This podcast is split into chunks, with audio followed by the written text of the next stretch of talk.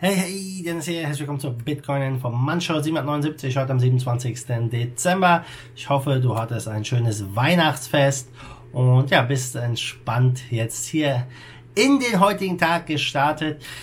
Heute sprechen wir ein paar über ein paar spannende Themen. Zum einen geht's weiter mit der ja, YouTube und Krypto-Sperre, dann über Ethereum Co-Founder, der vielleicht einen Exit-Scam hinlegen will. Also ein Exit-Scam wäre übertrieben, aber er hat viele Ethereum verkauft und über die Beschlagnahmung von vielen Bitcoin ASICs in China. Und ja, bevor wir starten, an dieser Stelle nochmal Danke an den Sponsor betmatch.io. Dort kannst du auf verschiedenste Sportereignisse wetten von A bis Z. Alle Infos dazu sind in der Beschreibung starten wir jetzt mit dem Preis und ja, das sieht äh, nicht so toll aus wieder, würde ich mal sagen. Wir waren gestern noch auf der 7400, knapp über 7400 und dann ging es wieder steil bergauf bis auf jetzt 7158. Also äh, ja, der Bitcoin scheint immer noch unter Druck zu sein. Der schafft diese 7400er oder 7700, wo wir letztens waren, kommt er nicht drüber. Mal gucken, wie der Monat jetzt abschließt. Es sind ja noch ein paar Tage. Es bleibt auf jeden Fall sehr, sehr spannend. Und äh, ich bin wirklich äh, ja da sehr zweigeteilt, ob der Bitcoin jetzt äh, die Trendwende hinlegt oder nicht. Also ich könnte mir beides definitiv gut äh, vorstellen. Aber Kommen wir zum ersten Thema YouTube. Ich hatte in meiner Telegram-Gruppe schon darüber gesprochen und dieses Video wird auch nicht auf YouTube verfügbar sein, denn mein Kanal ist gesperrt. Erstmal für eine Woche, denn YouTube hat am 23. Dezember damit begonnen, äh, ja, ich sag mal, ein Purge zu machen. Alle Krypto-YouTuber haben Strikes bekommen, Verwarnung bekommen. Teilweise wurden hunderte Videos von Krypto-Kanälen runtergenommen und ja, auch ich bin davon betroffen. Der Großteil davon ist ist im englischsprachigen Bereich, aber auch einige Deutsche sind betroffen. Und für mich heißt es aktuell, dass ich keine Videos hochladen kann. Und äh, ja, das hat wirklich große Wellen geschlagen. Einige Medien haben darüber berichtet, sogar Forbes hat darüber berichtet. Und ja, es scheint jetzt so, dass das äh, ein Fehler von YouTube war, wie sie sagen. Und äh, viele Kanäle mittlerweile wieder ähm, posten können, die Verwarnung zurückgenommen wurden, aber noch nicht bei allen. Also bei mir ist es weiterhin so, dass die Sperre aktiv ist. Und ja, man hat wirklich äh, da viele Emotionen gesehen, auch auf Facebook, äh, auf Facebook sage ich, auf Twitter.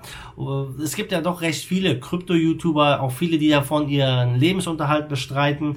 Und da hat man wieder mal gemerkt, wie, ja, wie gefährlich das ist, von einer Plattform abhängig zu sein. Und ich kann das sehr gut nachvollziehen. Auch, äh, ja, ich lebe ja auch hier von dieser ganzen YouTube-Geschichte. Und ähm, ja, äh, man, es ist wirklich schwierig, auch äh, das Ganze dann äh, auf andere Plattformen auszulagern. Na klar, wir sind in der Krypto-Szene unterwegs und Dezentralisierung und so weiter sind äh, Dinge, die wir wollen. Aber YouTube ist nun mal die Nummer eins Videoplattform. Die Leute gehen Videos auf YouTube suchen und diese ganzen anderen kleineren Plattformen, da erreicht man einfach relativ wenig Leute und nicht viele neue Leute. Deswegen sind ja auch viele Leute auf YouTube und ich würde auch gerne weitermachen auf YouTube und äh, ja, muss jetzt einfach mal abwarten, was hier passiert mit meinem Kanal. Fände es sehr schade, wenn da ähm, ja, weitere Verwarnungen kommen und ich überhaupt nicht mehr hochladen kann oder der Kanal überhaupt gelöscht wird. Deswegen ist es so wichtig, Leute, Kommt in meine Telegram-Gruppe rein. Der Link dazu ist in der Beschreibung. Ich werde natürlich weiter auf Steemit und DTube posten. Auch diese Links findest du in der Beschreibung. Also auf diesen Plattformen bin ich weiter für euch da. Ich kann jetzt noch nicht abschätzen, wie es mit YouTube weitergeht. Aber anscheinend ähm, hat YouTube gesagt, das ist ein Fehler von ihrer Seite gewesen.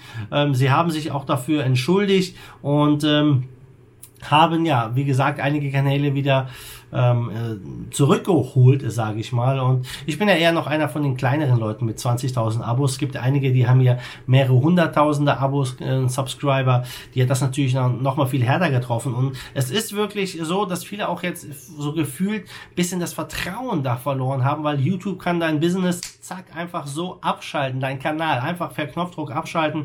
Und es ist meiner, meiner Meinung nach mega wichtig, auf dezentralen Plattformen unterwegs zu sein. Also wenn du noch nicht auf steamit.com bist, meld dich dort kostenlos an und komm auf die gute Seite. Ja, einige äh, Leute aus der Krypto-Szene haben darüber gesprochen, sei es der äh, CEO von Binance, der gesagt hat, hey, wir brauchen bessere Plattformen mit mehr Freiheit und so weiter und so fort. Justin Sun, äh, Tron-Founder, hat darüber gesprochen. Also es hat recht große Wellen geschlagen. Ich bin mal gespannt, wie es da weitergeht. Kommen wir zum zweiten Thema. Ethereum Co-Founder Exit. Ja, ein Wahl hat 92.000 ETH versendet an Weihnachten und äh, ja, Ethereum hat ja dieses Jahr keine besonders gute Performance hingelegt. In Dollar hat er nur wenig verloren zum Jahresanfang, aber im Vergleich zu Bitcoin ließ der Preis um über 50 Prozent nach und das ist natürlich ja ziemlich hart. Und ähm, äh, wir haben ja jetzt einige gesehen, die gesagt haben, ja, ähm, Plus Token Scam war verantwortlich für den ganzen Drop. Die haben ja jede, jede Menge Bitcoins verkauft, die haben auch jede Menge Ether. Und jetzt am ersten Weihnachtsfeiertag wurden über 92.000 Ether äh, mit einem Wert von über 11 Millionen Dollar an eine Kryptobörse versendet, um sie wahrscheinlich zu verkaufen. Und diese Token gingen von einer besonderen Adresse ab, wo man zuerst dachte, hey, das ist Vitalik Buterin, hat sich aber dann äh, nicht äh, bestätigt, sondern es ist von einem anderen Co-Founder, nämlich Jeff Wilke. Und ja, der hat damals seine Ethereum-Adresse über diesen Domain-Service ETH ähm, diesen Ethereum Name Service, ENS heißt er, äh, angemeldet und deswegen konnte man das auch zuordnen. Und er sagte, ja, hey, ich brauche das Geld für ein, für sein Spiel. Ja, was der genau da äh, mit meint, weiß er nicht. Er sagt, nothing goes unnoticed, need my money for my game, yo.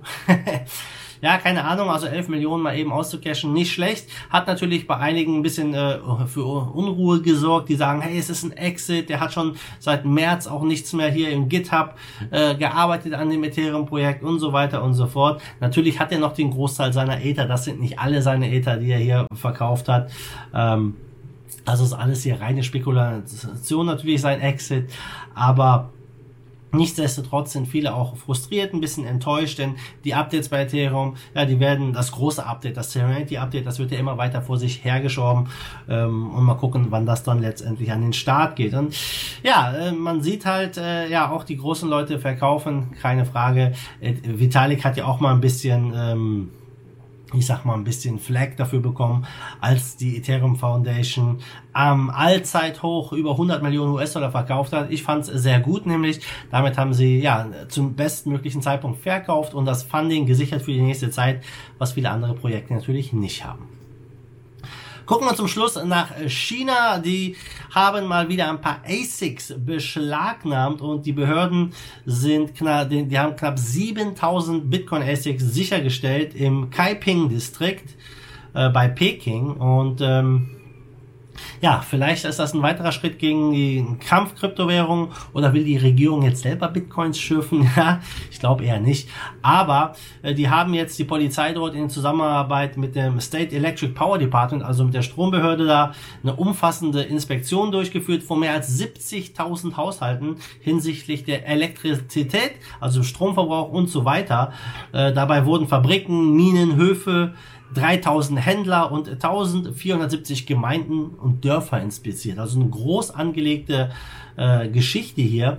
Und die haben da zunächst einen privaten Transformator gefunden in einem Gelände in einem Dorf äh, der verdächtig war. Dann haben sie da 2000 ASICs äh, gefunden und beschlagnahmt. Später haben sie weitere drei Hochleistungsformatoren gefunden, 790 Rigs beschlagnahmt. Äh, warum? Die haben Elektrizität gestohlen. Also das sind jetzt keine Miner, die äh, meine, ich sag mal, eine öffentliche Mining-Farm betreiben, sondern einfach kleinere Underground-Dinger, äh, die Strom stehlen. Das ist natürlich nicht korrekt. Dass man dagegen vorgeht, kann ich äh, gut äh, nachvollziehen. Und ja, letztendlich wurden 52 Hochleistungsformatoren Leistungstransformatoren, knapp 7000 Essex beschlagnahmt äh, und die, die wollen halt den Stromdiebstahl weiter verfolgen. Ich bin mal gespannt, ähm, ja, wie es da weitergeht. Ich habe jetzt auf Twitter ein Dokument auf Chinesisch gesehen, in der chinesischen Community, dass die in der Provinz Sichuan so eine Gruppe zusammenrufen, um einfach zu prüfen, ja, wie es dort mit dem ganzen Stromverbrauch, äh, Bitcoin Mining aussieht. Und die wollen das wohl groß, im Groß angelegt prüfen. Und Sichuan ist ja eine der größten Regionen, was Bitcoin Mining angeht. Also in dem Thema bleibt es wirklich spannend. Gucken wir zum Schluss auf den Markt, geschehen bei 191 Milliarden Trading-Volumen, 78 Milliarden, Bitcoin Dominance 68,7 Prozent. Du siehst es ja, der Bitcoin leuchtet rot, ist leicht im Minus zu gestern und äh, ja, sonst hat sich in den Top 10 nicht so viel getan. Bitcoin Cash sticht ein bisschen hervor, haben 3%, 3,5% zugelegt, stehen bei 193 Dollar. Oder auch Cosmos auf Platz 12 hat knapp 6% zugelegt bei 4,68 Dollar, aber sonst nicht so viel Bewegung. Mal gucken, was das Wochenende jetzt noch so bringt und vor allem, was dann die Jahresendkerze hier bringt, wo der Bitcoin schließt. Also er sollte, ich fände es, äh, glaube ich, recht positiv, wenn wir noch ein bisschen hochgehen, ein bisschen weiter oben schließen ähm, Wäre natürlich ein guter Einstieg ins neue Jahr, aber äh, man weiß nie, was hier passiert. Also Leute, damit bin ich raus. Ich würde sagen, wir sehen uns dann, sehen wir uns am Montag wieder. Äh, wir sehen uns am Montag und am Dienstag nochmal wieder. 30. 31. haben wir ja noch. Und äh, ja, damit Leute, schönes Wochenende. Und wir sehen uns bald wieder. Bis dahin wie immer, die Dude, schwenkt die Hut. Let's fight the force of evil in Bitcoin and cryptocurrency we trust. Bam!